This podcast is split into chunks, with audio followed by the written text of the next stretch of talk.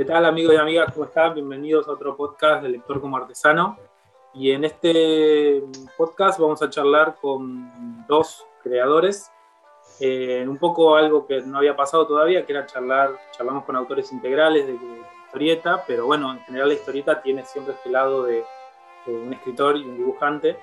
Entonces me parecía una buena oportunidad de charlar con, con personas que estén en, ese, en esa actividad, pero a la vez que hayan hecho un trabajo que merezca conversarlo y yo creo que el trabajo que vamos a hablar hoy lo merece con creces.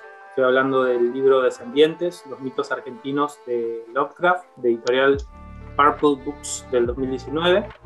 Y vamos a charlar con Jazmín Beaín, que es guionista de historietas, directora de teatro y dramaturga, y obtuvo el primer puesto en la Crack Boom del año 2015 por la historieta Housing con dibujos de Beto Leves, y con Urón, que es dibujante y hace varios años trabaja en ilustraciones para libros y ficciones como en editoriales como Loco Rabia. También es creador de la tira Acoso, que súper recomiendo, que es eh, una súper este, espontánea, fresca y linda para, consumir. También SOC y em, últimamente, bueno, Descendientes y sacó el primer premio, logró de la Crack Boom junto a Federico Brunauer en el año 2011. Estamos ahí, 2010, 2011, más o menos, no, no pasa de ahí, por el la historieta llamada Tamar. Así que estamos hablando con autores jóvenes, premiados, exitosos y con un trabajo nuevo en la calle que es Descendientes. Vayan, cómprenlo, leanlo. ¿Cómo andan Nurón y Jazmín? ¿Todo bien? Sí, todo bien, todo bien. Bueno, un gusto tenerlos. Arranco con una pregunta bien propia del trabajo este último y después vamos, vamos charlando otros temas. Eh, me sorprendió un montón, para bien, el uso de, bueno, de la, del contexto argentino para crear ese escenario de terror, o sea, utilizar ese recurso, ¿no? El, recurso de las fechas y de historizarlo, ¿no? algo como Lovecraft que tiene esta cosa del, también antiguo, ¿no? De lo arcano y qué sé yo. Entonces, en el caso de ustedes, trabajan eh, Pedro de Mendoza, si no recuerdo mal, ¿no? Es la figura, ahora se me fue si era Garay o Mendoza. ¿Y cómo fue trabajar ese proceso de la ficción de esa específica, de esa ficción, darle carnadura visual y, a la vez, eh, Jazmín, te pregunto a vos primero si querés, ¿cómo fue darle un poco la forma a esa ficción entre terror, este, historia? Sí, eh, fue un trabajo re largo en realidad, como llegar como a ese, mm, a esa unión conceptual en realidad de lo que es la historia argentina con, eh, los mitos de Lovecraft. Eh, comenzó con eh, un grupo que nos desprendimos de los talleres de Diego Greenbaum, de los talleres de, guion, que éramos guionistas y dibujantes, Pato de Leche, Rodrigo Luján, ¿quién más estaba? Juani, Amiel, em, y se me está yendo alguien que me va a insultar seguramente. Ah, Edgar también. Eh, éramos varios que salimos ahí, nos desprendimos ahí del, grupo de Diego y fuimos sumando, eh, hicimos duplas ¿no? de, dibujante y guionista, como la idea era armar una antología, pero mm, en realidad fue como que en el desarrollo y en el avance, como que nos centramos mucho más en el, en el formato del libro, que fuera antología, en una primera instancia en realidad y como con la idea de como de que se puedan historias cortas en donde nos podamos como mostrar nuestro trabajo, nuestra a cada uno. Entonces como que en realidad empezó más por la, forma del libro que la temática en, realidad. Y a partir de que empecé a hacer la idea de que fueran eh, historias de como mucho 12, 12 páginas cada, cada uno, eh, estábamos como eh, ahí como con ganas de hacer como adaptaciones de algo que eh, ya estuviese como también caducado con hechos. que no tuviésemos que, trabajar con la cuestión de los derechos. Como que en realidad se fueron tomando un montón de decisiones muy formales en realidad. Que devino eh, en, por un par de historias que ya habían dando, devino en esta adaptación, digamos, ¿no? de, de la historia argentina, eh, como ficcionado a través de Lovecraft.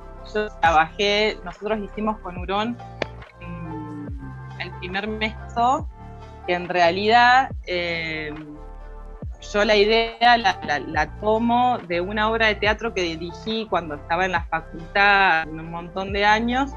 Dirigí una obra eh, del autor Ricardo Monti que se llamaba em, Asunción, la teatro.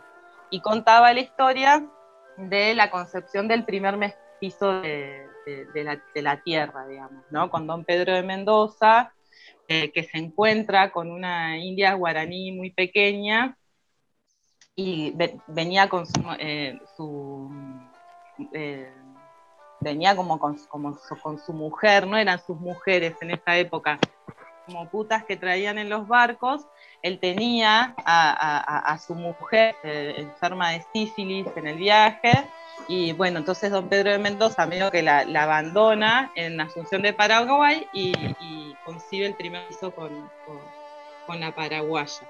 Entonces, como que este teatro armaba como una especie de mitología con respecto a ese primer mestizo, ¿no? Entonces, cuando yo empiezo a trabajar sobre el guion, eh, como que tomó la imagen del primer mestizo, en realidad, ¿no? Por eso se llama la obra, la, historieta, digamos, ¿no? Y la fue como, eh, como con, este imaginario más de, Lovecraft, ¿no? Como de ese llamado de ultramundo, ¿no? Lejano, esa voz, ¿no? Como que trabajando un poco con, como con esta idea. Eh, en cierta forma lo que tratamos de volcar en, el primer mestizo, en Quieta, fue eh, como si hubiese habido de parte de, los originarios eh, como un llamado al europeo no muy lejano, en donde en realidad fueron traídos a su propia muerte y extinción, digamos, ¿no? Como, como un poco vuelta un poco la, cuestión ahí de, de, de sino como si desde ese imaginario los castianos es un, monstruo, ¿no? Que, te, llama, te atrae, te, habla por la noche, ¿no? Em, como compartir ese, como ese poder, ¿no? digamos. Ah, como a los pueblos originarios. Y dentro de la historia, bueno, eh, no explicar, pero eh, lo que se da justamente es como una especie de ofrenda a través de una, una, india guaraní a don Pedro de Mendoza y, bueno, nada, como que se desarrolla la, historia a través de esa concepción y qué significa para el europeo en realidad haber concebido al, mestizo, que de cierta forma es quien, eh, quien lo, combate, ¿no? como si hubiese eh, concebido a su propio enemigo. fue como el recorrido del, del guion, digamos sí, sí, está genial. Gracias. Está, está bárbaro. Eh, no digamos como se, como cierra ni nada, si la gente lo, puede llegar a disfrutar y leer, ¿no? tiene un montón de capas, como vos estás señalando. Es muy difícil y por eso me parecía muy meritorio cómo lograste hablar de muchos temas, pero a la vez eh, respetarlos y, no, no, lo sentí manoseado ni lo sentí superficial. Esto que me, de la obra de teatro, pero que también habla de un trasfondo.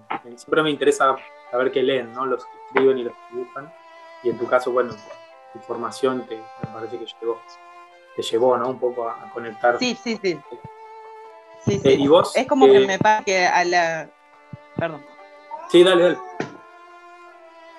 Que me pasa eso, que como que en realidad muchas ideas que termino llevando a la historieta eh, de, como de, de, de, historias que vengo leyendo y mascando en mi cabeza de hace mucho tiempo, ¿no? Como que en la, en la historieta como que te, eh, recayendo de esa forma las historias, digamos, ¿no? Pero, y hay algo que es como importante para quien lea la historieta, que lo quiero decir antes de olvidarme, y es muy, muy, muy importante, que no lo hemos hablado ni con el editor, con Urón, es que no nos pusieron el título de la historieta en el libro está sin el culo. Eh, ¿Tiene la fecha no? ¿No tiene una fecha? la fecha, pero en realidad no aparece el título en ninguna parte y iba en, el tercer, en la tercera página y justamente ah. aparecía en la tercera página como para darte ahí como darte un guioncito, ¿no? Con respecto a la ah, información y nada, es en la tercera página, sí. En la tercera página tendría que decir el primer mestizo, de ahí Nurón. Pero bueno. Está bien, está bien. ¿Y vos, Urón, cómo, fue crear? Sí. ¿Cómo fue, Urón, crear la, la, imagen de todo eso, de, todo esto que ibas leyendo? ¿Sos de, por ejemplo, Lovecraft tiene como ya un antecedente muy. Hay un mundo comiquero que consume, y que hay mucho dibujado también, pero a la vez, bueno, nada, sos un tipo muy creativo. Entonces, ¿cómo, cómo fue lidiar con, no sé si lo tuviste que lidiar con ese antecedente gráfico? O, bueno, contame cómo fue armarlo. Sí, eh, yo con Lovecraft nos conocemos, no. Eh, la verdad que eh, yo conozco más del universo Lovecraft como versiones, ¿no? Obviamente todo lo que es más que nada al principio siempre fueron películas basadas ¿no? en sus historias. incluso hace, no me acuerdo tampoco justo la fecha, pero se había hecho esta película argentina sobre el Necronomicon, y yo participé haciendo el storyboard. Entonces eh, ahí también ya había tenido recientemente como un contacto, si se quiere, también eh, más directo de tratar de representar eh, ese mundo, pero bueno, en otro formato. Em, y también a nivel de historietas había chusmeado un poco de laburos de, brecha, ¿no? de, con Lovecraft, pero nunca fue algo tan directo. También textos directos de él había leído apenas eh, relatos muy breves. Em, como que siempre fue ya con visiones de otros sobre eh, el mundo de él, digamos. Y para este proyecto en, sí, como que eso em, me gustaba también esa idea de quizás, como estamos juntando lo que sería eh, traer Lovecraft a, la historia argentina o a la historia latinoamericana, em, como que en ese sentido me quedé con em, esa, ventana que yo tenía a, través de otros de Lovecraft y decir, bueno, como esto también es un poco un filtro que ponemos este, tanto del guion como el dibujo del universo original, em, traté de eso, de quedarme ahí y no quizás eh, ponerme, bueno, me voy a leer eh, una obra completa para eh, estar seguro que es Lovecraft, como que confiesa de, lleno en el, trabajo de, de Jazmín y lo que yo conocía, digamos, tercerizadamente, si se quiere, de, su trabajo, para también tratar de eso, de crear algo nuevo. No sé si, si salió algo nuevo, pero me interesaba más eso, como quizás el hecho de no de transitarlo directamente, sino esto, como digo, de a través de películas, de, o bueno, esto que digo, apenas había leído eh, cosas cortas de él, y, poner más de lo que a mí me parecía, eh, para que justamente eh, surja eso nuevo, si se quiere, o esa mezcla, ya que estamos con el mestizaje. y no tanto, y no tanto viste que sea tal cual lo que se supone que debe ser. Está, está genial. Sí, creo que ahora les iba a preguntar eso cuánto leyeron, ¿no? Pero me parece que en los dos casos se da como una, bueno, en el caso de todo el libro les diría, es una apropiación muy, muy interesante, que es no, creo que los dos pensaron en un lector, no tanto Burón como vos, Jasmine, mm, dígame si me equivoco, pero un lector no súper ultra fanático de Lovecraft, sino un lector más, no sé si casual, pero un lector más amplio, ¿no? ¿Puede ser? Sí, ni hablar. Sí, sí hay como eh, creo que un trabajo como eh, más sobre una idea, ¿no?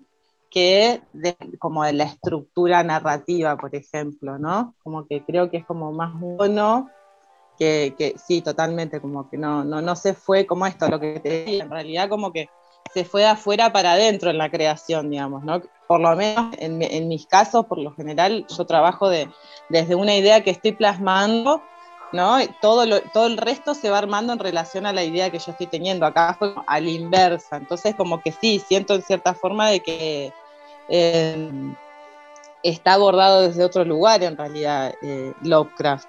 No es como desde, desde la, la, literatura concretamente, ¿no? Como eso, su forma, su forma narrativa más que nada, digamos, como que no está tan, tan pesada, puesta. Es como eso, como comunidad un poco más abierta, más global, digamos. Claro, claro. Burón, vos también, ¿no? ¿Coincidís en eso? ¿Te parece? Sí, sí, sí, sí. Sí, este, eso incluso, no, no, sé si lo llevamos a, decir así, sino que fue algo más tácito, me parece, como que surgió este, con, mm. con, Jazmín este, y, quedó. Este, así que eso también está, estuvo bueno que como que estábamos como en la misma página para, para crear esto. Ah, perfecto.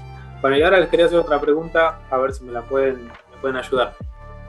En algún, me acuerdo de unos decálogos, ¿no? De Horacio Quiroga o de recomendaciones de cómo se escribe un cuento, ¿no? Cuáles son las mejores recomendaciones para hacer un buen cuento, cuáles son los errores que no hay que cometer. Y ustedes creo que los dos logran, y creo que todo el libro también, pero en el caso de ustedes se nota mucho más, generar ese ambiente de terror. Es difícil generarlo, la verdad que de vuelta les digo, es muy meritorio.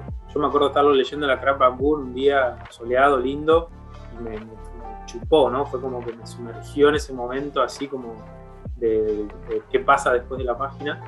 Así que la pregunta sería, ¿se puede hacer una especie de recomendación, sugerencia o, no sé, decálogo, llamémoslo, de cómo se escribe un terror, o al menos cuáles son los errores que no tendríamos que, caer para caer en un terror como repetitivo o obvio? ¿Hay algo, hay una fórmula, algo que se pueda como despular o es muy, mucho más espontáneo? A mí te pregunto a vos primero a ver si... ¿Por qué siempre yo primero? porque, porque sos más inteligente. Iba a copiar lo que dijera Aurón. Ah, no, no. Iba a copiarle lo que dijera Aurón. Creo, no, pero cuando hablabas como algo que se me venía justo el otro día, estaba leyendo así como unas recomendaciones que habla, eh, habla Agatha Christie sobre el policial, en realidad no, pero como a mí se me, como que se me une ahí con esta pregunta que estás haciendo, que la chabona decía de que los policiales, para escribir como una de las recetas para los mejores, mejores policiales que podías escribir, es eh, que eh, nunca eh, el que está relatando sepa más que el autor, ¿no?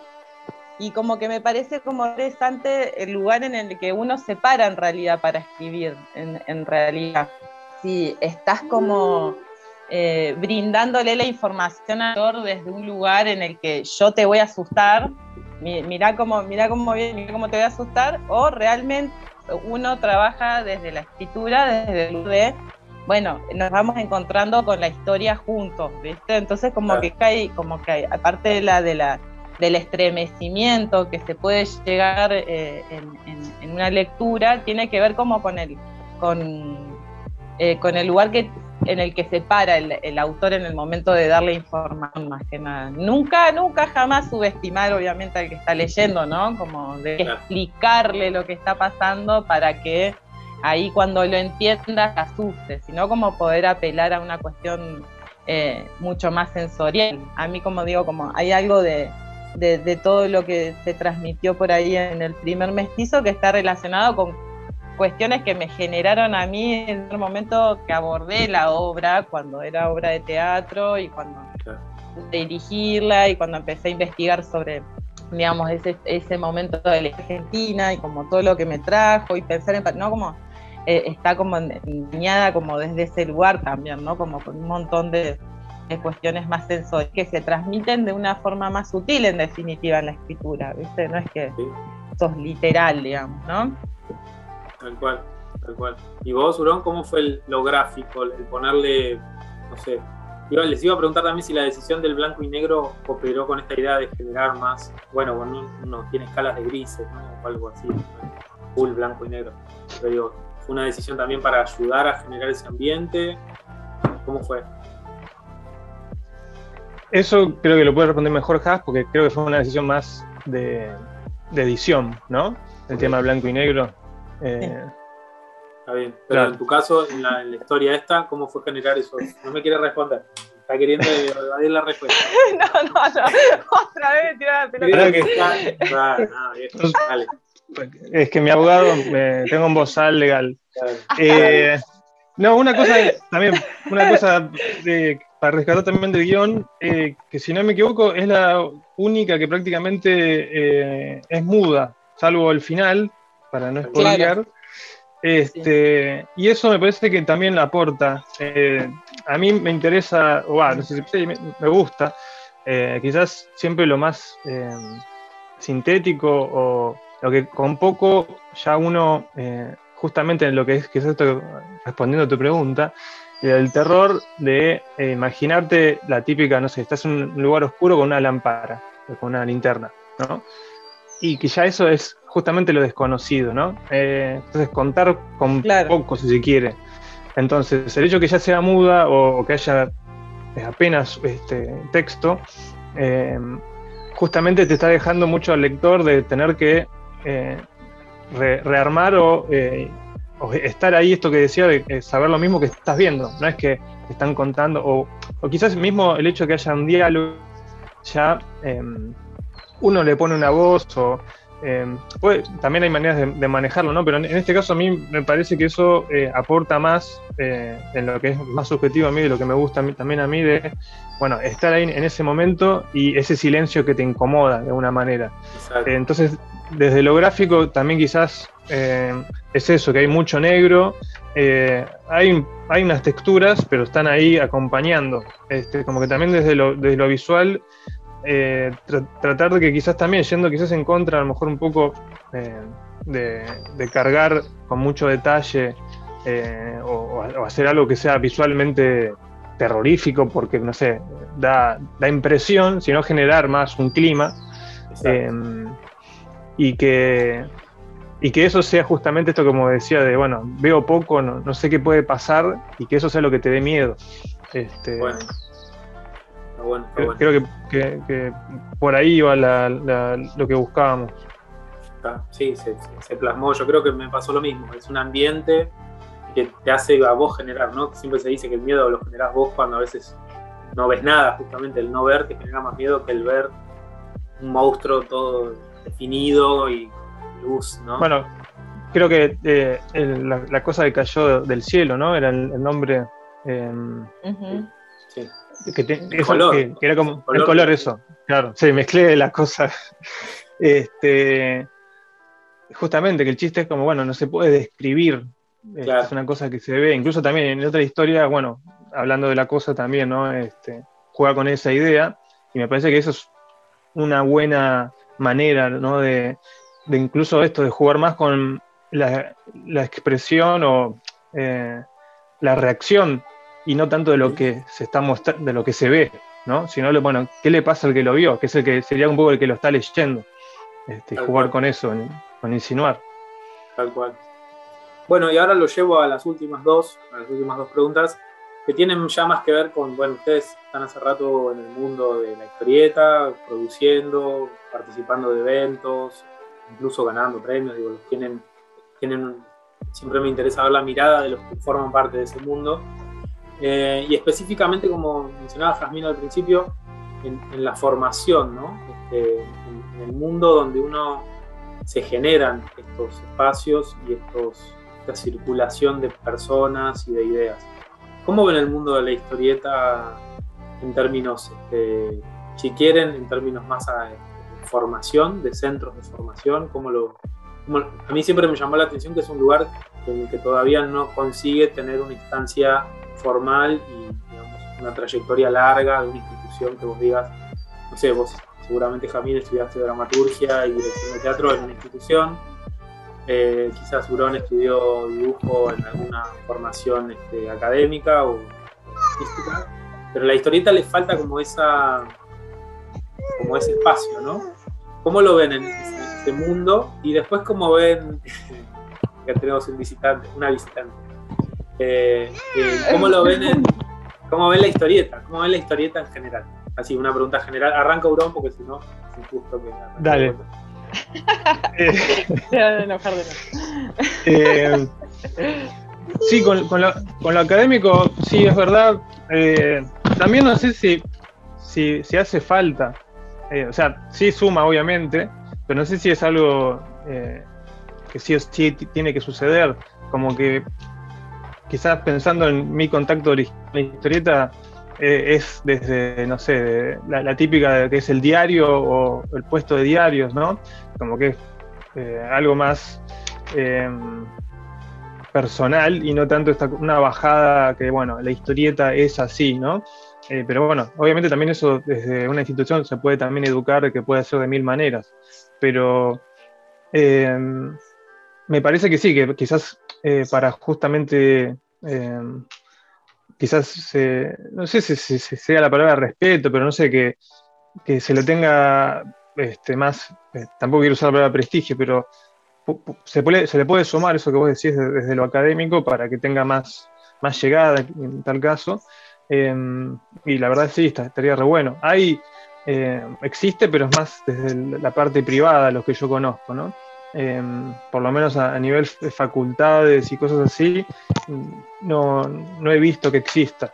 Este, em, cuenta el caso son siempre, no sé, cátedras chiquitas dentro de, otros lados, pero no algo que ya exista, no sé, la carrera. Y, qué sé yo, sí, para mí, por eso va más del lado desde, desde el motor más personal, desde los eventos, de, esto de que vos lees y te pones a hacer y vas aprendiendo. Y en tal caso sí, hay, eso sí, hay ya a nivel mundial, obviamente, libros que, que hablan sobre cómo se escribe, este, qué es la historieta y eso, ¿no? Que ahí uno se puede profundizar.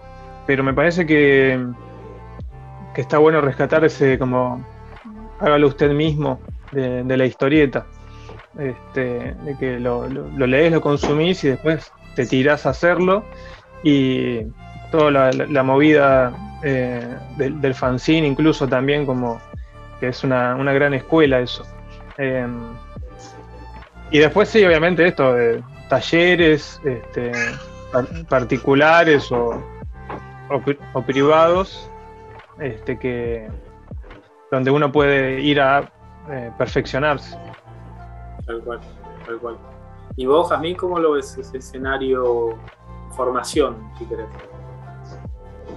Sí, a mí lo que me pasa, a ver, como que le estaba Aurón ahí em, y pensaba de que creo que lo que tiene en la historieta que es, un oficio, ¿no? Como que lo, que creo que lo, puede llegar a diferenciar de una carrera eh, universitaria, digamos, ¿no? que es intelectual, que tiene que ver como con, otro, como, atravesar la disciplina como desde otro lugar completamente distinto que no es lo práctico. Y justamente la historieta lo que tiene es una esencia de, práctica y acción, que es eso, igual, a ver, yo esto cierro la idea. Eh, como creo que es lo que define a la historieta como un oficio concretamente que cine existe, ¿no? En cierta forma, igual considero que es con todas las carreras universitarias, o sea, con todas las disciplinas artísticas, que si no las practicás, no las realizás, es como que en realidad no, no, no existen, existen en las sagas, ¿no? Yo tuve como la, experiencia de atravesar una carrera artística en la universidad y realmente no es algo que recomendaría a una persona que yo me quiero formar en arte, eh, ¿qué hago? Anda a la universidad. Jamás lo diría a alguien porque la pasé como el orto. primer puto día que puse una pata en la universidad hasta que, salí y, pude tomar, no sé, unos cuantos años de que terminé la cursada me acerqué y voy a rendir, rendir el proyecto de grabación y ahora de hecho estoy en la tesis, después de casi 10 años. Em, realmente yo, yo tenía un impulso cuando me comencé a, como a relacionarme con las artes, tenía un impulso re expeditivo, como de, era como, todo era a, los 20 años, como todo es como, todo te vuela la cabeza, todo, no conoces nada, no tenés idea de nada, como que te mandás de cabeza a aprender y si sos como una persona eh, curiosa, realmente hay un mundo muy grande, muy vasto por, por, por atravesar, digamos, ¿no? Y mm, desde mi casa, por ejemplo, se me exigía una carrera universitaria, no importaba de qué, pero sí que se estudiara en la universidad, y terminé formando en la universidad, de, me fui a, Buenos Aires con 18 años a hacer la, carrera en el, en el IUNA. Y, ¿cómo se llama? me la, como que me bajaron de un homenaje, como sentí que me bajaron de un gomenazo eh, al toque, perdón, justo se la Bueno, hijo. Eh, bueno, en vivo. En vivo, esto es así. Se te se silencia, perdón. Pero sacate, si querés, mí para hablar. Perdón, justo. Bueno, Urón, nada, las últimas, era la última, última era proyectos a futuro. ¿Qué tenés ahí mientras también te soluciona las dificultades técnicas? ¿Cuál es la censura, ¿eh? ¿Es algo? No, sí. ¿Cuál es el. ¿Tenés algo ahí en carpeta, algo a futuro? ¿Cómo lo.? Mira, justo. Justo ahí, creo que está ahí ya volviendo Haas. Eh, justo con Haas estamos. Eh, yo estoy medio ahí en deuda. Eh, estamos trabajando una nueva historia, ya esta vez una novela gráfica, o como se diga, historieta larga, este, que, tiene como mínimo, ahí está, estaba justo contando que en qué estábamos ahora, este, con un proyecto de, que no sé si se puede decir nombre o no. No, no, no, no, nunca se dicen las cosas. Ah, bueno, ok, no se dice. Pero un proyecto, eh, sí, sí. Que, yo tengo que este, apurarme con las páginas. Eh, y nada, que esta vez es una así de, largo aliento, este, que creo que es, bueno, yo había hecho, pero era así, sí, sí, él tenía bastante, no me acuerdo de la cantidad de páginas, pero sí creo que tenía unas 90, pero creo que esa fue mi, única experiencia previa de una historieta eh, larga, de la, biografía de, Ortega y Gasset. Em, pero nada, estamos con eso. Este, también que una, idea de un proyecto que, había arrancado hace bastante y ahora ya le empezamos a darle forma este, más definitiva. Y, Claro, y estamos, eso, estamos ahora, ella ya me, pasó este, lo que es el guion y estamos laburando, estamos incluso viendo de este, participar de concursos para ver de, también de ahí que, salga a través de, eso. Así que estamos, yo en particular de, historieta es lo, único que, estoy haciendo. Genial.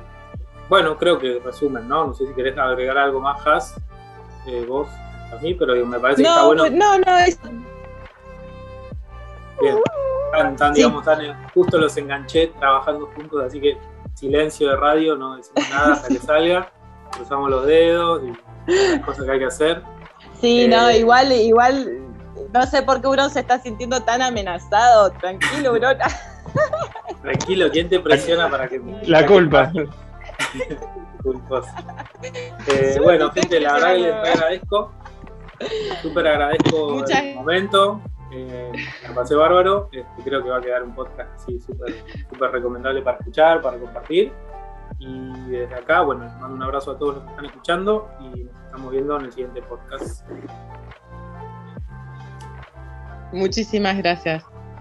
Nos vemos. Nos vemos.